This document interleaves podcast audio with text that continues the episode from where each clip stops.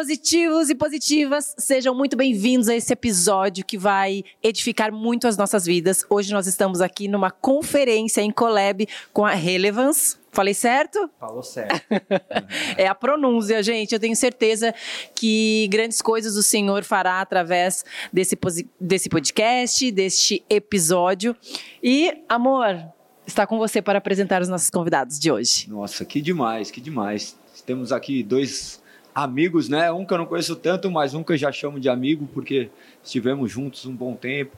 Tiago e o Gustavo. Gostaria que vocês se apresentassem um pouquinho, falassem aquilo que é mais relevante, né? Aquilo que vocês gostariam que as pessoas de casa soubessem de vocês, porque provavelmente atingirá um público diferente, já que hoje nós estamos na conferência de vocês. Parabéns! Estrutura fantástica para vocês que estão aí em casa. Depois pesquisem o conteúdo, disponibiliza para a galera o conteúdo daqui, porque tenho certeza que vai sair coisas de extrema relevância para o reino. Pode se apresentar, Tiagão. Tá bom, então vamos apresentar primeiro aqui. Sou Tiago, sou pastor aqui da Relevância, fundador também. A gente começou a igreja tem cinco anos. Sou filho do pastor Massal, né? Que também é uma referência. Pra... Que é uma bênção. Ele foi líder do Ministério da Adoração Adoradores, acho que muitos conhecem aí também. Eu fui lá várias vezes. É mesmo? Sumaré. É isso, Sumaré. e agora também, né? Sou casado agora com a Nicole, né? Que tá por aí em algum lugar também, que é uma vitória, né? Até depois posso contar um pouco mais sobre isso. Casei esse ano. Então, é isso daí. Então, acho que brevemente me apresentando. Também sou parte da Brain Academy, né? Que está com uma parceria também aqui com os podcasts. E provavelmente vai fazer alguns collabs aí também. Então, é isso daí. Amém. Olha, primeiro, uma alegria estar aqui com vocês, meu amigo Thiago. Já tinha o quê? Quatro anos que a gente se via? É, a pandemia atrapalhou, né? É, atrapalhou. É. Meu nome é Gustavo Paiva. Eu lidero e liderei também uma organização chamada Nova Geração por muito tempo tinha como objetivo levantar, treinar e equipar líderes para a sociedade. É, fiz isso de uma maneira para-eclesiástica por 15 anos. Há quatro anos e meio eu tenho pastoreado uma igreja local em Brasília, que chama IR, e sou pai, tempo integral, de três furacões. Oficialmente tenho uma adolescente em casa, que Deus me ajude. Que desafio, hein? É, é que Deus me dê graça, eu e minha esposa, sou casado há 19 anos. Eu sempre digo, a mesma mulher, porque hoje é importante. É, é importante afirmar. Né? É importante. E, e é isso. Um Me pouco. conta esse adolescente até quantos anos? Minha adolescência? Não, esse adolescente que você cuida da sua casa vai até quantos anos esse adolescente? Ah, eu acho que até os 53. Eu também tô achando isso. eu tenho uma de 20, eu tô falando assim, mas adolescente, eu tenho uma que é adolescente, 20 anos ainda a gente. E daí eu começo a per me perguntar, às vezes, né? Meu, pra minha mãe ainda eu sou uma criança, um adolescente, é. que nem amanhã a Lizzie tem uma missão, ela vai ministrar longe, eu vou ficar em casa e eu vou ficar em casa com meus filhos de boa, sozinho, minha mãe. Vou ficar na sua casa. Eu falei, meu. E eu, e eu dou glória a Deus por isso. e, Tiagão, conta aí essa sua história já, essa sua vitória que você acabou de contar acerca do seu casamento. Eu creio que isso daí poderá ser relevante já. Rapaz, é, é uma história porque já, o, o pastor Gustavo, que o Gustavo é um amigo, a gente já se conhece há muito tempo, né? E, e, ele acompanhou um pouco disso da minha história, porque eu, eu sempre fui um, eu, eu, estive solteiro muito tempo. Tem, né, japonês engana a idade. Quantos anos você tem? Acabei de fazer 36 essa semana, fiz 36, né, e comecei a igreja com 30, o relevância. Então tive um desafio muito grande de pastorear, liderar e começar uma igreja solteiro. Né, eu digo que é, isso me fez ter que é, vou usar um termo aqui, né, mas teve que, eu tive que mostrar o dobro de maturidade, porque uma pessoa que é Verdade. Eu tive é. que mostrar o dobro de maturidade para ganhar autoridade com as pessoas. Né, pelo fato só de estar solteiro. Até porque, até eu vou te fazer uma pergunta assim muito curiosa, mas que provavelmente acontece. É, quando o pastor está no púlpito, tem muitas vezes, muitas pessoas que estão olhando e falam: meu, esse é o, é o cara que eu quero para casar, né, para edificar minha vida e deve acontecer também né? É. Muito assédio. É ou não é? Sim, acontece, né? Tanto é. Era assim, muito assédio. Era, é, então, é, não é? Porque isso é uma curiosidade que as pessoas têm. E, não, e eu é acho bom. que é um desafio também do pastor de estar lá em cima, em ficar em santidade e, e tudo mais, né? É um, a gente vê hoje aí, né, acontecendo muitas uhum. quedas de pastores, né? Nessa área sexual aí, não só aqui no Brasil, como no mundo todo, né? O que é algo muito triste para a igreja, né? Porque é algo que Sim. a gente preza muito, é o caráter, é, é, é, ser parecido com Jesus, né? É a fidelidade. Então, assim, é, é, eu já eu cresci num, num lar cristão, né? Então eu estava até contando semana passada no culto, por exemplo, eu já ouvi o testemunho do Galego. E aí eu vi o testemunho do Galego e eu ficava, às vezes, invejando, sabe? Falava assim, nossa, eu queria ter um testemunho como o do Galego. Não queira não, mas eu já quero apagar, você quer... Pelo amor de Deus, que não tem como voltar não, atrás. Não, pelo amor de Deus, não escutem isso, não vejam, não sabe, repitam. Cara, a gente, que, a gente que prega, né, que tá, às vezes, compartilhando a palavra, a gente gosta desses testemunhos fortes. E eu falo assim, poxa, Deus, eu não tenho esse testemunho forte. E é algo que eu questionava a Deus, falava, poxa, eu queria né, ter tido... Só que Deus tem trabalhado muito isso na minha vida, sabe? Tem me mostrado que quando eu penso isso, eu tô mais preocupado com o que passou do que o que está por vir. Amém. É, eu tenho tido enormes testemunhos do que Deus tem feito ao longo desses últimos anos. E para mim, o maior deles nessa etapa da minha vida foi o meu casamento. Né? Porque eu passei um bom tempo é, é, sem me envolver com ninguém. Né? Eu, eu, é uma coisa assim, eu me guardei para minha esposa, então eu casei virgem. Nossa, né? que demais, Com parabéns. 30 e Nossa, Eu que maravilha, é mesmo, que é legal. início, é Diferente do testemunho. E, eu queria ser assim. E o seu testemunho é muito forte, porque hoje em dia é muito difícil, né? Mu- Imagina que, como você falou, a gente, infelizmente, a gente ainda encontra pessoas que estão dentro da igreja que já são casados e mesmo assim acabam é, caindo em tentação e assim, não querendo né, vir aqui falar essa parte que é mais desafiadora, mas é uma parte desafiadora e você serve de exemplo para muita gente aí que está buscando realmente ver cada vez mais próximas de Deus. E esses exemplos que deveriam ser citados, sabe por quê? Porque às vezes as pessoas querem um macaco de circo, sabe? Que vai chegar lá e vai ficar contando esse testemunho que é horrível, falando assim, para atingir as outras pessoas. Não, tem que ter homens que nem você que falam assim: ó, o seguinte, ó, a santidade, a santidade vale a pena, vale viver desse jeito. Por quê? Tem pessoas que estão vivendo isso que viveram uma vida cristã, daí eles se desviam e falam assim: ó, ali tem o testemunho do galego, tem o testemunho do outro, por que, que eu não posso ser Mas que também serve para edificar a vida de muita gente. não, mas além de- de edificar, é melhor ter essas bandeiras levantadas. Porque senão vão utilizar como baliza coisas erradas. E nunca foi referência de homens errados serem glória a Deus, Deus me alcançou, glória a Deus, aconteceu tudo isso, mas o exemplo que tem que ser preconizado é igual ao seu. Então nunca mais repita que você quer viver esse testemunho que eu tô querendo apagar. Tem coisa que eu já falei para assim, meu, tem coisa que não precisava mais contar, né? Que Mas é, então assim, e a minha esposa também, ela se guardou também no casamento, casou virgem. Então nós dois casamos virgens no casamento, né? Então isso foi um presente, né? Porque era uma coisa que eu questionava até pra Deus, porque eu já mais velho, eu falava assim, nossa, será que eu vou encontrar uma esposa que também é, é, se guardou pra esse momento? E como que você conheceu ela? Então, e olha só que interessante, né? Eu, foi Tinder. eu- assim, ó, eu Gospel. o Gustavo sabe, né? A gente tem Conta pra gente aí, Gustavo, que você é testemunha. pastores que é, todo mundo queria me apresentar alguém. É. Não, temos que casar. Era um O senso objetivo- comum no meio dos pastores, casar o Tiago. Eu Então tenho- tava todo mundo engajado.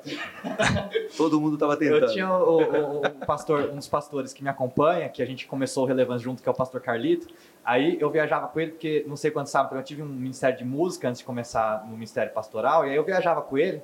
A gente chegava na igreja para ministrar, né? Descia do avião, chegava, o pastor recebia, a gente estava no carro. Primeira pergunta que ele fazia ao pastor, ele falava assim: tem alguma moça solteira de Deus aí na sua igreja? Aí o pastor falava, tem. Aí ele falava, me mostra a foto. Aí o cara abria a foto, mostrava o pastor Carlito. Às vezes, nossa, não, essa ele não vai gostar. Aí outras ele pegava, olhava e falou assim: essa daqui, ó, chama ela pra jantar com a gente hoje à noite. Ô, eu tô vivendo isso, eu tô vivendo isso com a minha mãe. Meu pai vivia uma vida de adultério, né? Eles se separaram, daí minha mãe agora ela botou na cabeça que quer casar, 63 anos, 63, 64. 62, amor, pelo amor de Então tá, Deus. já tá aumentando um pouquinho. A mãe é melhor deixar um pouquinho mais. E minha mãe é toda bonitona, tal, e ela fala: "Ah, eu quero conhecer mais você vai ver, não tem muitos homens mais velhos, e os que vieram mais velhos vieram com uma vida toda errada. Então isso é muito difícil hoje na igreja. E eu fico imaginando essa sua luta, porque provavelmente não foi dos 30, provavelmente desde os 20 queriam te casar. Então foi 10 anos vivendo essa luta, né? Com certeza. E acabei assim, por incrível que pareça, conheci minha esposa pelo Instagram, não tínhamos um amigo em comum. Né? Então, assim, foi algo muito. Mas, mas como? Daí ela, ela te chamou, você chamou, você começou a seguir. Eu falo, né? Porque essa carta que eu tenho pra, na manga pro resto da vida agora. Não, mas Ela é- que me seguiu primeiro.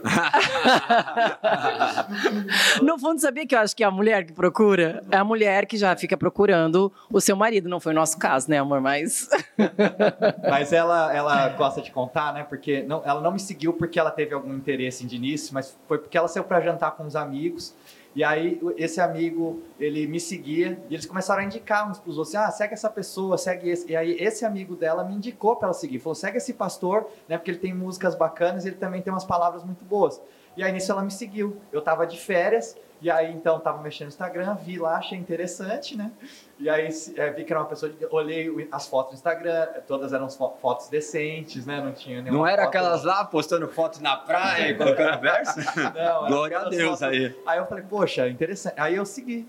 Segui ela de volta, começamos a conversar. E aí eu quando, quando, a gente começou a conversar, senti que era uma pessoa interessante. E aí eu falei, eu vou aí, né? Então, para os homens aí, né? A gente tem que ter atitude também, né? Então, eu peguei, comprei um voo, fui lá para Porto Alegre, que ela é gaúcha. Ah, ela é gaúcha, é verdade, gaúcha, minha conterrânea, é, é verdade. Fui lá para Porto Alegre, conheci ela, e aí... Caramba! Minha mulher vai processando as paradas aos poucos, daqui a pouco ela vai lembrar que falou com ela, que daí tem amigo, você vai ver. Não, eu sei. Eu... Eu, eu, eu, quando eu encontrei com ela, passei o final de semana com ela, com a família, aí eu, eu senti que era a pessoa que Deus tinha para mim. Né? E antes dela, assim, né, eu tive alguns outros relacionamentos, mas eu passei um período de ficar sete anos sem me envolver com ninguém. Cheguei a passar seis, sete anos que eu não me envolvi com ninguém. E para você tudo bem isso? Olha, Ou você sofreu? Difícil, muito, difícil, muito difícil, né? Principalmente quando você vai ficando mais velho, você vai tendo, por exemplo, vou para encontro de pastores, todos os pastores são casados, a maioria já tem filhos, né? Então muitas vezes os amigos, os próprios amigos já estão casados, estão com esposa, então você começa a ficar meio deslocado até da sua faixa etária, né? Fora a, a, o companheirismo de você querer ter uma pessoa junto com você, começar a construir uma família, que sempre foi o meu sonho, né, que eu tô tendo essa oportunidade agora. Então, assim, foi um presente de Deus para minha vida. É, e dentro da igreja também, a gente que, que pastoreia, assim, né, cuida de famílias, é importante também a gente ter a nossa família, né, para poder saber o que o outro passa, não é, Gustavo? Provavelmente você também passa por isso. É, a minha história é parecida quando, quando Tiago, também casei virgem, minha esposa também vive. Com quantos e, anos você casou? 24. Só que eu namorei seis anos. Nossa. Então, então a minha história é, é, parecida, um pouco diferente. Então eu conduzi um relacionamento seis anos sem nenhum tipo de relação. Desafiador, né? Eu acho que mais. Você namorou quanto tempo? E o meu foi um ano, a gente estava casado. De quando começou, mas é porque a gente estava mais velho também. Né? É, é. E, e o, o Martin Lutero diz uma coisa bem interessante. Ele diz o seguinte: Eu aprendi mais sobre Deus, sobre ministério, em um ano de casamento do que 10 anos de monastério. O casamento, de alguma maneira, é um lugar onde a gente aprende sobre Deus. Então, eu namorei seis anos, casei, e no meu primeiro ano de casamento eu aprendi, assim, de verdade, coisas sobre Deus que eu não tinha. Perdão, amor incondicional, encontrar o outro, preferir o outro, ter decisões colegiadas, né? Porque a gente cresce, a gente é muito. Todo líder é muito autônomo, né? ele tem decisão para tomar toda hora e ele vai no automático. Então a gente traz muitas vezes esse tipo de estilo de vida, de decisões automáticas, rápidas. É, que não é, tem tempo de pra, pensar. Não né? tem tempo de participar dentro do casamento. Mas quando você casa, já não funciona desse jeito. Apesar de você ter uma, uma força de, de decisão, a decisão acaba sendo colegiada. Então eu entendo que o Martin Lutero disse, porque realmente é um processo de crescimento cristão o casamento. É isso que eu ia te perguntar, assim, qual foi a sua maior experiência? Porque a gente falando aqui parece que é fácil, né? Parece assim, nossa, com o casamento eu aprendi essas experiências, mas na, na, verdade não é fácil, né? O casamento ele requer muita maturidade, né? Qual foi a sua, a sua experiência, assim, nesse um ano? Foi para você esse aprendizado? Ele te custou alguma coisa? Foi você tirou de letra ou? Não, não, custou bastante, porque eu sempre falo isso para Mara, Mara é minha esposa. A gente tem 19 anos de casado falo para ela: o tanto de mim que há dentro de você foi o tanto que você deixou morrer dentro de você para que eu nascesse aí. O tanto de você. Ai, que forte. É o tanto que eu deixei morrer dentro de mim para que você nascesse aqui. O que que acontece? Quando Deus vai fazer a, vai fazer a mulher, ele fala que ele adormece Adão. Sono na Bíblia é o mesmo significado de morte. Quando a menina estava lá doente, morreu, todo mundo falava: "Ah, a menina morreu". Jesus falava: "Não, a menina dorme". Então, a morte na Bíblia é sono.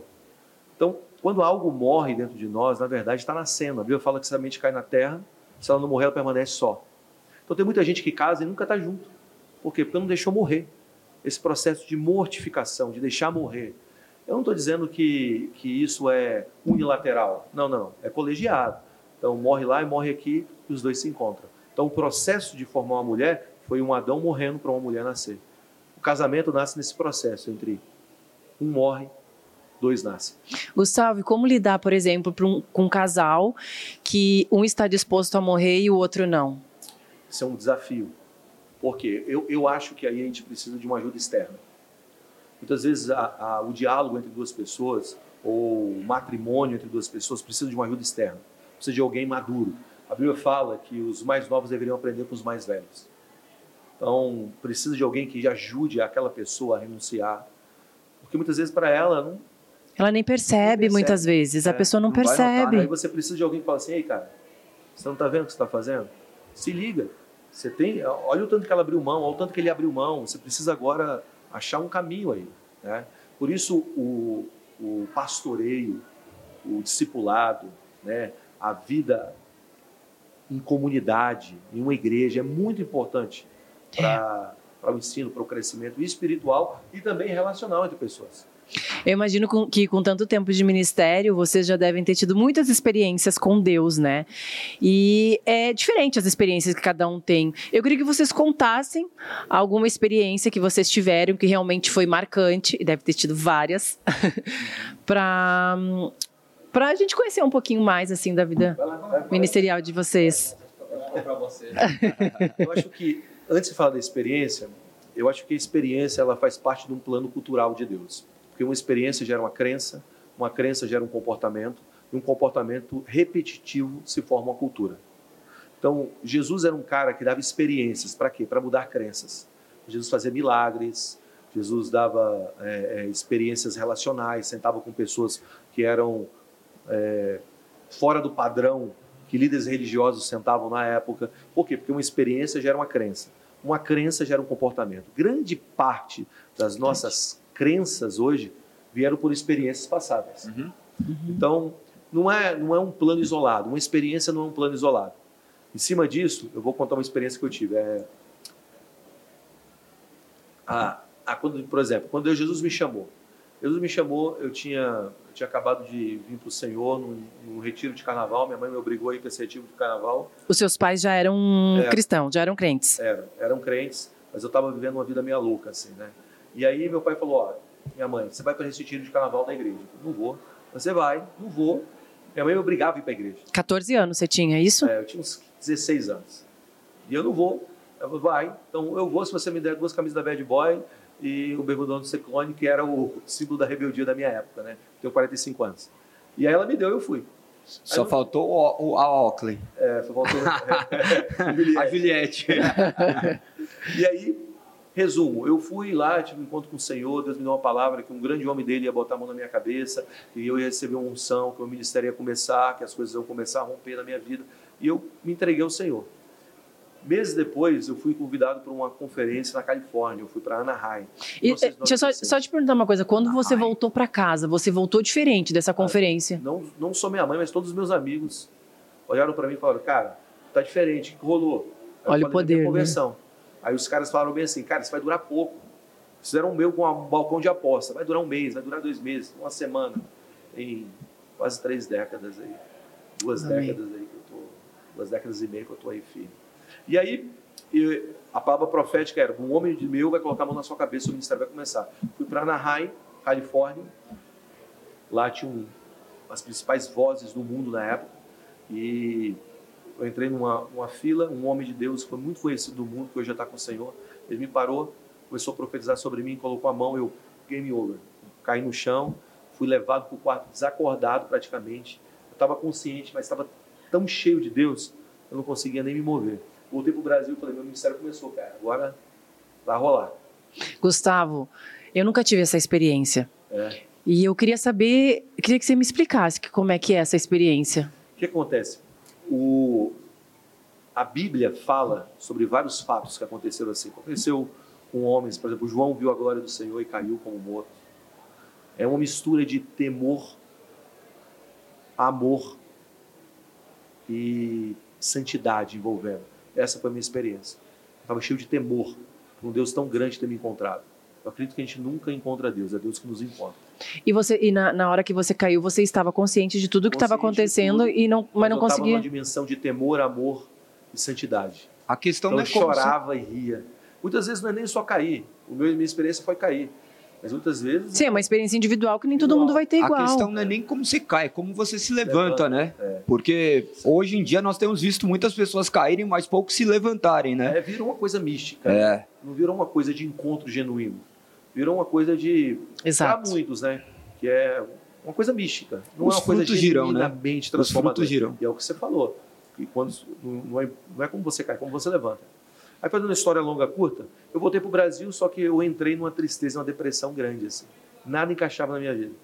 E eu, eu, eu posso dizer, eu passei por uma, uma depressão. E quantos anos você tinha? Tinha uns 18 anos. Uns 18. para 19. Eu entrei numa crise muito grande, porque nada encaixava. E, e também um sentimento de solidão. Era uma coisa estranha que eu estava vivendo. E aí eu fui convidado para ser tio no acampamento de criança. Então, o ministério começou, eu fui ser tio no acampamento de criança, porque era a única coisa que eu tinha para fazer ministerialmente. Eu fui. E pegaram as piores crianças do, da cidade e botaram no meu quarto, cara. Então, era tipo tribulação, cara. Eu ficava, mano, não aguento mais ficar nesse lugar, quero ir embora. E aí, domingo de manhã, domingo de manhã, o Espírito Santo entrou no meio do salão, tinha umas 300 crianças. As crianças começaram a ser batizadas no Espírito Santo. E eu entrei e comecei a chorar. Fui pro meio do salão, coloquei a mão na cabeça de uma criança, comecei a orar por ela, foi batizada no Espírito Santo e eu ajoelhei. Ela começou a falar em línguas. Ela tinha mais ou menos uns 9 anos de idade, 10 anos de idade. E ela está falando em línguas, eu ajoelho, a criança bota a mão na minha cabeça. E o Senhor fala assim comigo através dela. Se lembra quando um grande homem meu ia botar a mão na sua cabeça? Não foi nos Estados Unidos, é aqui. E o Espírito Santo entrava dentro de mim, enchia. E aquele dia eu levantei com uma- um entendimento. Quantas vezes nós estamos buscando Deus nos lugares errados? Verdade. Né? Então, Muitas vezes a gente acha que Deus está num trovão, Estamos menosprezando muitas vezes é como ele suave. agir dele. Então, essa experiência me trouxe uma consciência de Deus em lugares improváveis. É, tomando banho, Deus está presente, dirigindo o carro, Ah, Deus está presente, é, conversando com um amigo, tomando um café, Deus está presente. Não apenas Deus num lugar sacro. Agostinho, né? Agostinho de Pona falava muito É. nisso, né? Eis que te procurava longe, você estava tão perto. É isso. Como é maravilhoso, né, falar de Jesus, porque a gente sai daqui, a gente sai da igreja e a gente se depara com o mundão, né? O mundão e viver a realidade, muitas vezes, muitas pessoas vivem isso. E quando realmente a gente está na presença de Deus, falando das experiências, daquilo e, e pelo caminho aonde Deus nos conduz, né, muda. Vale a pena nós estarmos na presença de Deus e a gente viver tudo isso, entregar o nosso coração verdadeiramente, porque como você falou, é nós termos o temor e a gente está entregue, a gente está disponível para aquilo que Deus quer fazer. E às vezes a gente menospreza, né, o poder de Deus. Uma criança colocou a mão na sua cabeça, às vezes a gente acha que vai encontrar e que o milagre do Senhor é descer um anjo do céu e parar na nossa frente e falar, quando na verdade ele usa quem ele quer, do jeito que ele quer. O Salmo 139 é um salmo muito interessante, porque Davi fala: se eu fizer minha casa no mais alto, se eu armar minha cama entre os mortos, Ali aonde eu estiver, o Senhor vai estar lá. Então, eu, eu, eu acredito no Evangelho integral, sabe? Essa história me ensinou de um Deus que se manifesta em todos os lugares, em todos os momentos. E ele é contínuo. Existe uma revelação de Deus em cima do monte, existe uma revelação de Deus no vale, ele ocupou todos os lugares da nossa existência. Ele está no casamento, ele está quando eu empurro meu filho no parquinho, no balanço, ele está no, no jantar, no almoço logo mais, ele está aqui agora, ele está quando eu dirijo meu carro, ele está no meu futebol, quando eu vou jogar meu futebol, ele está quando eu vou jogar meu tênis, ele está em todos os lugares. Amém. Ele não é um Deus que restringe a um espaço de tempo de duas, três horas e um culto. É importante estar no culto? Claro, porque a Bíblia fala que nós devemos temos Congregar. comunhão e congregar. Né? Hebreus Não 10, sejamos 25. como aqueles que deixam de congregar. Mas, apesar disso, Deus ocupou todos os lugares da nossa existência. Amém. Muito forte. Muito É, forte. e, e- e encaixa muito com o que eu estava pensando aqui. Acho que talvez é até uma pauta que o Espírito Santo está trazendo nesse momento, porque para mim, ultimamente, a coisa que eu tenho mais sentido de Deus é, na verdade, falar sobre a simplicidade do Evangelho. Porque acho que a gente hoje se tornou uma geração, às vezes muito viciada em frase de efeito, ou em conhecimento, em buscar mais conhecimento. E o que eu tenho percebido é que, na verdade, o nosso problema não é falta de conhecimento. O nosso problema é falta de aplicação. Né? Porque o evangelho ele é simples. A dificuldade do evangelho não é a gente conhecer. É lógico que a gente tem que estar sempre buscando estudar mais, ter mais revelação. Mas o, o mais desafiador do evangelho não é buscar o mais conhecimento, mas é botar em prática aquilo que a gente já sabe. Verdade. Então, eu tenho. é, é, a gente, às vezes, é como o Gustavo falou, a gente busca Deus no extraordinário, só que ele está aqui no ordinário com a gente todos os dias, falando alguma coisa, trazendo uma mensagem, ministrando ao nosso coração, querendo usar a nossa vida também. Né? Não tem momentos específicos, é no dia a dia que as coisas acontecem. Então, eu tenho tentado tornar até as pregações e as experiências que eu conto de uma maneira mais simplificada, sabe? Tipo, cara, é, é, problema, você não precisa de um conhecimento novo agora, o que você precisa é você botar em prática aquilo que você já sabe. Né? Eu vi até esses dias aí estava é, na internet pesquisando, trouxeram um tema lá que eu achei extremamente interessante. O cara estava falando sobre o cristão ateísta. Sabe, é o cara que acredita que Jesus ressuscitou, é o cara que acredita em Jesus, mas é o cara que vive como se Jesus. Vive como um ateu. Vive como um ateu, uhum. porque ele acredita na teoria, mas na prática, na vida dele, ele vive como se Jesus não existisse. É o ateísmo praticante, né? ateísmo praticante. e, e, dentro disso, então, a experiência que me veio, eu já eu pedi para ele começar, que ele não estava com nada em mente, né? E aí, em relação ao chamado também, eu, tinha, eu tive uma banda por 10 anos, né? E aí eu lembro que a gente ia dar entrevista em rádio, na época não era podcast, era rádio, né? Que tinha muito. E eles perguntavam assim, como começou o seu chamado? Como começou o seu chamado? E aí eu respondi, ah, quando eu comecei a tocar um instrumento, quando eu fiz uma primeira gravação, só que nem eu me convencia disso. E aí eu falei, Deus, quando começou meu chamado? Né? Comecei a perguntar para Deus sobre isso. E aí eu me lembrei, Deus começou a me lembrar de umas coisas. Eu cresci numa cidade do interior, chama Pompeia, uma cidade de 18 mil habitantes, né, bem pequena. E a nossa igreja lá, ela era uma quadra de futebol. Então, durante a semana, tinha, o pessoal jogava bola, tinha treinos, e de sábado, que o culto lá era sábado à noite, tinha que montar as cadeiras para o pessoal sentar para o culto. E aí eram 400, 500 cadeiras, tinha que colocar de plástico. E aí, quando eu perguntei para Deus, Deus, quando começou meu ministério? Deus começou a me lembrar né, de quando eu ia lá colocar as cadeiras. Aí eu me lembrei, eu ia lá, tinha que chegar mais cedo para colocar a cadeira, passar pano nas cadeiras. E ainda eu, lembra, eu lembro que é, é, por eu ser filho de pastor, meu pai era pastor da igreja, o pessoal, ah, o filho de pastor não faz nada, folgado e tal.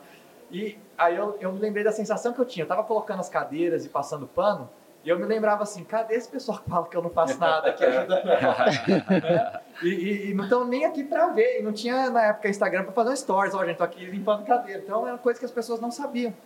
Quando eu perguntei para Deus, quando começou meu chamado, Deus me lembrou dessa situação.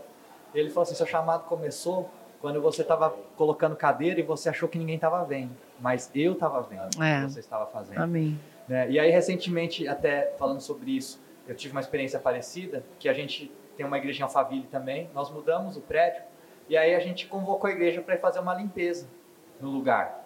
Marcamos 9 horas da manhã. Aí cheguei, cheguei lá mais cedo, né? Levei as vassouras e tal. E aí deu 9 horas da manhã, tava eu, minha mãe e um pastor, que é o pastor Silvio, que é mais velho. Tava só nós três lá limpando, varrendo o negócio inteiro. E aí, naquele momento lá, eu comecei a questionar, eu falei, nossa Deus, ninguém quer ajudar, sabe? Poxa, já é tão difícil. E aí, Deus começou a me lembrar sobre isso, sabe? Ele falou para mim que servir é um privilégio. Né? Porque muitas vezes a gente vê o servir a Deus como uma punição, ou como algo ruim, ou como pesado. algo pesado, sabe? Naquele momento ali mudou meu coração, sabe? E eu, quando estava varrendo ali, falei, o pessoal não veio, estamos aqui sozinhos, estava com raiva. Naquele momento Deus me lembrou, sabe? Servir é um privilégio. É. E aí eu tenho lembrado disso, é uma experiência que Deus tem trazido para minha vida. E servir não só a igreja, mas servir ao meu irmão, servir ao próximo, amar, servir a comunidade, né? Que é algo que a gente entende que é muito importante também. Então a gente tem entendido servir não como uma punição, não como uma obrigação, mas como um privilégio que a gente tem. As experiências naturais são sobrenaturais, né? Ele, é ele, o Gustavo tinha acabado de mencionar o Salmo 139, né?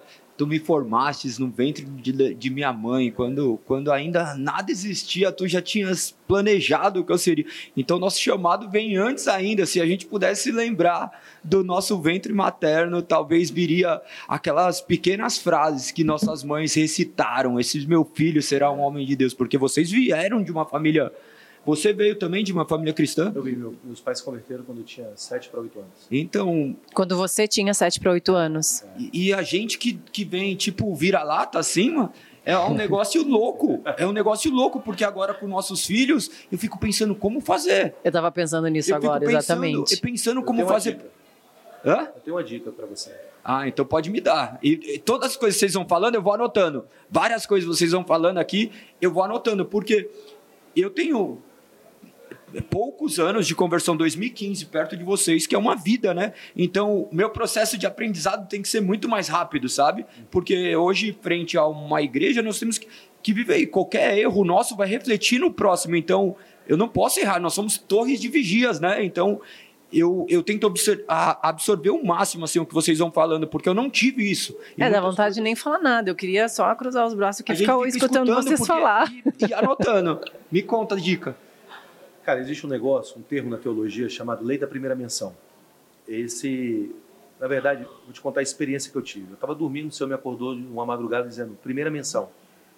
Eu acordei, eu acordei falando, primeira menção, lei da primeira menção. Disse, cara, que negócio é esse? Mandei uma mensagem para meus amigos psicólogos. Disse, cara, já ouviu falar nesse termo, lei da primeira menção? Os caras, não, nunca ouvi falar nisso. Aí eu lembrei dos meus livros de teologia antigaço, assim. Fui lá neles, abri, o Senhor me lembrou, na verdade. Aí estava lá, primeira menção. O que é a lei da primeira menção? É, deve ser muito impactante, né? Acordar com uma mensagem é. e você chegar no livro e tá escrito. É. Meu Deus! Não, com você aconteceu maluco. Já aconteceu um isso também. E aí o que acontece? Eu fui no livro e achei esse, esse, esse, negócio. E o que é a lei da primeira menção? A primeira menção, quando uma palavra é falada a primeira vez, o contexto geográfico, ele traz sentido à palavra. Então, exemplo, Jesus falou: só as portas do inferno não prevalecerão contra a minha igreja. Mateus capítulo 16. Igreja, a primeira vez que aparece a palavra igreja, aparece com Jesus declarando em uma região chamada Cesaré de Filipe. O que era Cesaré de Filipe? Cesaré de Filipe era uma região pagã. Havia dois templos lá, uma, uma, deusa, uma deusa grega de fertilidade, onde havia orgias, e o outro é um deus chamado Deus Pan, que é aquele, parece o seu Drôminos da, das Crônicas de Nárnia, que é metade animal para baixo e metade homem para cima. Esse é o Pan, tem a, que deriva a falta Pan, que vem a palavra pânico, tudo é derivado de, de, desse Deus. Então Jesus leva os caras a um lugar que é um lugar extremamente pagão, judeus, para dizer a igreja nasce aqui. Onde a igreja nasceu? No lugar escuro. Um lugar extremamente escuro. Então o contexto geográfico está dando sentido à palavra. A palavra é igreja, nasceu no lugar escuro, nasceu para os lugares escuros. Nós fizemos? Tiramos a igreja dos lugares escuros. Agora, o que tem a ver isso com criação de filhos? A primeira menção, ela determina um pensamento, cria um fundamento. Vou te dar um exemplo. Eu conversei sobre sexo com meus filhos.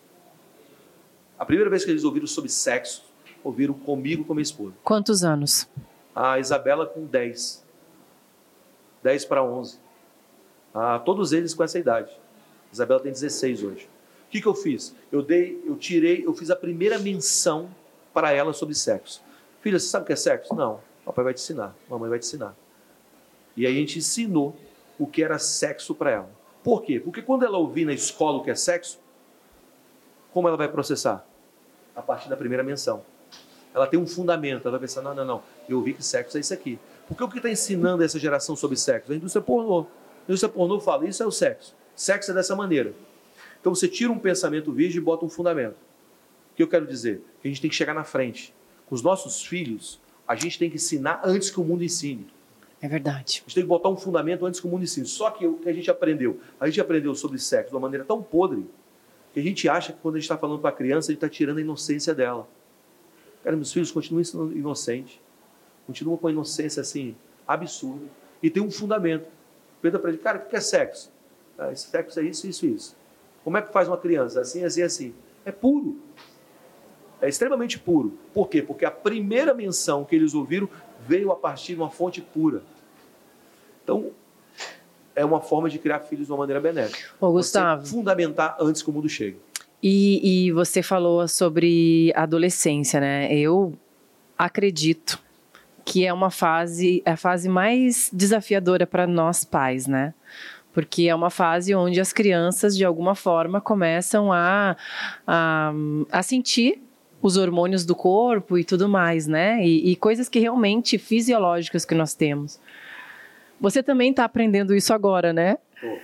Como lidar, né? Como você tem conduzido isso? Cara, a gente é amigo dos nossos filhos. É a primeira coisa, a gente precisa ser amigo deles.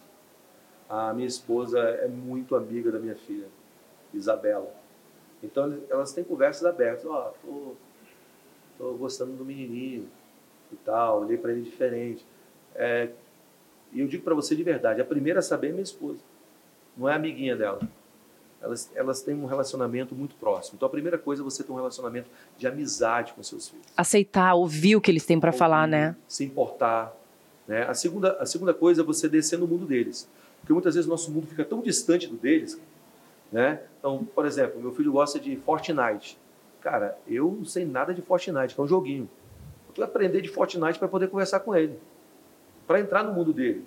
Né? Então, o cara agora gosta de, de Counter-Strike. Né? Na minha época era Counter-Strike. Né? É, é, Call of Duty. Né? Então, eu, eu, eu comecei a aprender sobre jogos para entender ele. E aí a gente tinha conversas no mundo dele e eu ia colocando princípios. Princípios. Princípios. Cara, mas todos meus amigos aqui falam palavrão, pai. Você não pode falar, cara. Não é uma coisa sadia para você, não é porque todo mundo fala que você fala. Então, no joguinho, no meio do jogo, do futebol, ele joga futebol, joga tênis também. Então, o tênis é mais educado, né? o futebol é menos educado. Né? É o nosso. E eles vão se deparar com isso, né? Vão se deparar. Agora tá assim, cara. Começa a escutar umas coisas e ele começa a repetir, né? Daí é. eu falo, não, não, não é isso daí. É. Mas é, falou isso, pai, ele falou é isso. É isso Levei ele no estádio dele, viu? Pai, você viu o que ele falou? É. É, engraçado. A gente é não pode tirar o, o, a molecada do mundo. Jesus falou, né? não os tire. Eu não peço que os tire do mundo, mas que os conserve. Como é que a gente conserva alguém no mundo? Cara, ensinando. Sendo amigo, estando próximo. É. Gente, isso é uma aula pra gente, né, é? Coisa, é uma é aula. Coisa. Nós estamos na, na, na Colab é um tempo reduzido aqui, né? Mas eu, por mim, ficava aqui mais duas horas com vocês. Tem muita coisa para aprender, gente. Ô, Tiagão, e me conta a ideia da, dessa conferência, o que, que vocês estão abordando, como que você imagina que isso vai reverberar no, no reino, como que isso vai, vai causar transformação dentro da, da sua da igreja que vocês têm conduzido? Bom, primeiro, né, quero dizer que eu estou ouvindo aqui também, estou aprendendo bastante, porque quero ser pai em breve aí também. E vejo que é um desafio, né? Ser pai, ser mãe, conciliar isso com o ministério e, e ensinar os filhos. Hoje a gente vê como o mundo tá, né? E é. eu falo, dá até um pouco de medo de trazer um filho para o mundo hoje. Seja forte e corajoso. Esse, né? A gente só entende. Os deles agora já estão um pouco mais velhos, né? É, de vocês é. também, né? Eu vou ter agora, né? Nesse período que as coisas estão uma loucura, né? Então, assim, é, é, peço para Deus muita sabedoria e eu, eu, é uma coisa, um princípio que eu tenho muito é de ouvir, né? Pessoas que ou mais velhas ou pessoas que já passaram experiência que eu não passei ainda e aprender com isso, né? Então, para mim tem sido um aprendizado aqui poder ouvir tudo isso daqui com vocês. Mas é conferência nossa esse ano, a gente colocou o tema sobrenatural, porque é algo que Deus vem falando muito ao meu coração, né? que a gente acho que talvez de certa maneira a gente humanizou muito o evangelho. Eu não acho que isso é errado, tá? Não, não me entendo. Eu, eu concordo muito com isso. Acho que a gente tem que trazer para um lado mais prático, humano. Mas por muito tempo também, acho que a gente tem tirado um pouco a parte espiritual de certa maneira, assim, não é diretamente a parte espiritual, mas da gente entender a realidade do mundo espiritual, sabe? Parece que hoje a gente aponta tanto para um, uma disciplina do ser humano, uma perseverança do ser humano, sabe? Uma correção de caráter do ser humano que às vezes a gente para de falar um pouco sobre a realidade do mundo espiritual, né? Como que o mundo espiritual ele afeta também a nossa vida natural, né? É então, é verdade. existem é, é, batalhas que a gente enfrenta que são naturais e são frutos das nossas próprias decisões, mas tem batalhas que são espirituais. E se a gente não tiver um discernimento em relação a essas coisas, a gente vai lutar com as armas erradas. E, e, eu me lembro quando eu era mais novo, eu via na igreja aparecendo gente endemoniada e, e, essas coisas. E hoje em dia parece que quase a gente não vê mais isso, né? E aí fica aquela questão: será que é porque o diabo parou de agir? Ou será que é porque a igreja está perdendo poder? E o porquê que é, Tiago? Conta, Conta então, aí pra gente. A gente tem é, é, deixado um pouco de lado, a gente voltou muito para um lado humano. Eu sou um cara que eu gosto muito de falar sobre isso, porque eu entendo a necessidade que existe também do... do, do... a Bíblia é, é, algo que traz muitas práticas para o ser humano, né? Mas tem muitas coisas também que são espirituais. E a igreja talvez antes falava uma linguagem que o povo não entendia tão bem, porque era uma linguagem espiritual. A gente começou a trazer isso para um lado muito humano. E aí, só que a gente foi para o outro oposto, sabe? Eu acho que é importante ter esse equilíbrio, a gente falar sobre coisas da vida natural e coisas da vida espiritual também, né? Então, oração, libertação, jejum, é, é, todas essas coisas aí que são tão importantes hoje para uma realidade de um mundo, é, é, do mundo que a gente vive hoje. Porque senão a gente vai ficar tentando lutar, né? Eu estou falando aqui, quero ter filhos agora, e a gente vê a realidade, a filosofia que o mundo tem falado, e a gente fica com medo. Só que a gente tem que também acreditar nas armas que a gente tem. Muito bom. Né? Então, isso que Deus trouxe muito ao meu coração nesse período, né? Tanto é que o pessoal aí do criativo colocou o tema sobrenatural, mas eu falei assim, eu queria que o tema fosse batalha espiritual. Né? Uhum. Porque eu acho que Sim. hoje é algo que é pouco falado, só que é algo que a gente tem deixado de lado esse tema. Né? E quando fala, deturpam também demais, né? É, então falta. O, o, o, a história do, do, do, pentecostal aqui no Brasil, às vezes, levou muito para um lado assim de. Místico de, também. Né? Místico né? e muito, às vezes, forçado, né? Mas quando a gente traz um alinhamento, sabe, da vida natural com a vida espiritual, dessa batalha que existe, acho que é algo muito forte, né? O, o Gustavo até que é uma referência para mim nesse assunto também, pode compartilhar um pouco mais sobre isso. Né? É, é simples. Esse copo aqui, ele é concreto ou abstrato? Concreto. Celular, concreto ou abstrato? Concreto. Essa mesa, concreto ou abstrato? Todo mundo diria que é concreto. Aí você fala, seu espírito é concreto ou abstrato? É, é abstrato. A maioria das pessoas diria abstrato. Agora, uma outra pergunta. Quanto tempo vai durar esse copo? Sei lá, talvez até alguém pisar nele? Esse celular aqui, até a Apple lançar um novo. Até o próximo lançamento. Essa mesa, até ela cair no chão e quebrar. Mas quanto tempo vai durar o teu espírito? Quanto tempo? Eternamente. A gente está tratando as coisas que a gente enxerga e apalpa como algo concreto e aquilo que é muito mais eterno como abstrato. Por isso nós estamos vivendo em uma geração, uma geração mensurável por aquilo que vê, por aquilo que toca. O reino espiritual é muito mais real do que tudo que a gente está vendo. É muito mais real. Leis espirituais governam leis físicas. Mas a gente está tratando como abstrato aquilo que nós deveríamos tratar como algo muito mais concreto. Então a gente tem uma série de experiências, eu, Tiago, nossos pais, com o mundo espiritual, que essa geração vai perdendo. Porque tá, foi o que ele falou, a gente humanizou um negócio de uma maneira tal e desconsiderou a parte espiritual dessa humanização que roubamos a divindade do Senhor. Até a própria é do Senhor entra em xeque hoje. Será é. que realmente é desse jeito? Será que é de maneira metafórica? Mas porque a Bíblia é, é a palavra é. de Deus realmente ou contém a palavra de Deus? Será que a crucificação, a ressurreição é real ou é metafórica? A gente tem, tem um líder de adoração nos Estados Unidos muito conhecido que ele começou a questionar a, a ressurreição de Cristo, colocando ela como algo metafórico, não como algo genuíno, real. Então a gente tem um problema, né? A gente tem um problema que a gente precisa solucionar. Por isso, quando o Tiago me chamou, botou o tema sobrenatural, eu falei assim: eu vou, Tiago. Eu já iria por ele, por tudo que ele está construindo. Mas o tema é muito sugestivo para essa geração. É. É, e, na verdade, as pessoas nem sabem como lidar com essa batalha espiritual, né? Elas têm, não têm conhecimento, é algo desconhecido, também não procuram na palavra. Vamos dizer que 99% das pessoas hoje que vivem o cristianismo, elas não leem a Bíblia, elas não procuram se informar. E, e, nós precisamos exatamente disso, saber como lidar com o mundo espiritual, através de oração, jejum e muito mais. Nós poderíamos fazer, né, amor? Nós vamos ter que chamar vocês individualmente no podcast lá para a gente. É pouco tempo que a gente tem para falar de tantas coisas sobrenaturais e tantas experiências com Deus. Nós precisamos finalizar o podcast, né? Esse episódio. E foi uma honra receber vocês. Muito obrigada por se disponibilizarem a informar, a contar, a fazer parte do reino de Deus por aquilo que Ele tem chamado vocês.